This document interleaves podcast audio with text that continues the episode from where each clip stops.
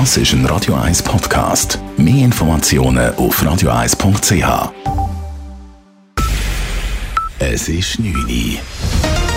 Radio 1, der Tag in 3 Minuten. Mit der Elena Wagen. Großbritannien erlebte heute den heißesten Tag seit Beginn der Aufzeichnungen. Laut Wetterdienst wurden schon kurz vor der Mittagszeit in Carlwood in der Grafschaft Surrey 39,1 Grad gemessen. Nur kurze Zeit später wurde am Londoner Flughafen Heathrow die 40 Grad Marke geknackt.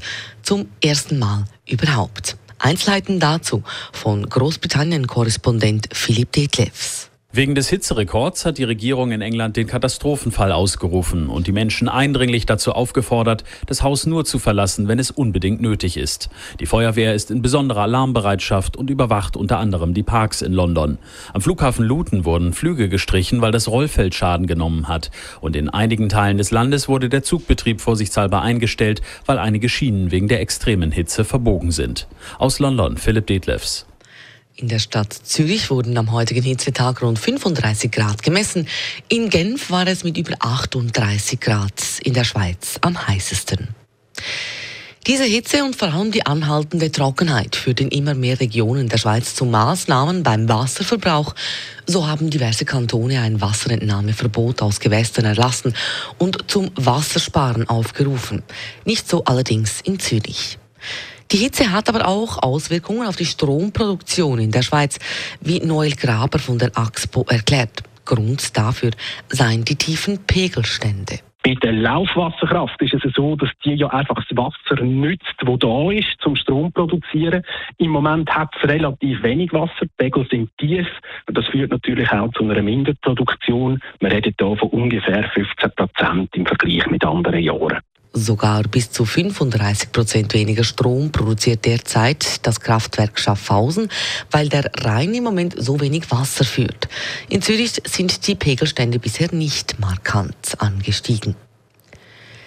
Die Corona-Sommerwelle scheint den ersten Höhepunkt überschritten zu haben.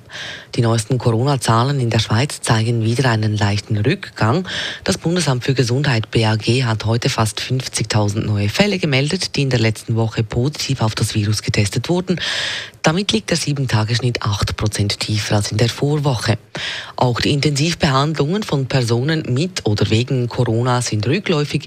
Aktuell befinden sich schweizweit 43 Covid-19-Patienten in Intensivbehandlung. Das sind 7% weniger als letzte Woche. Radio 1 Wetter morgen gibt es eine Abkühlung. Das heisst aber nur, dass es nicht mehr ganz so heiß wird wie heute. Es bleibt aber auch morgen heiß bei 31 bis 33 Grad. Dazu gibt es aber immerhin einen leichten Wind und es liegt eine Gewittertendenz in der Luft. Das war der Tag in drei Minuten.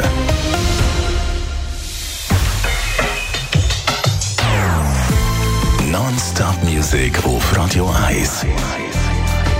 Uns klingt Musik einfach besser. Non-stop. Radio 1.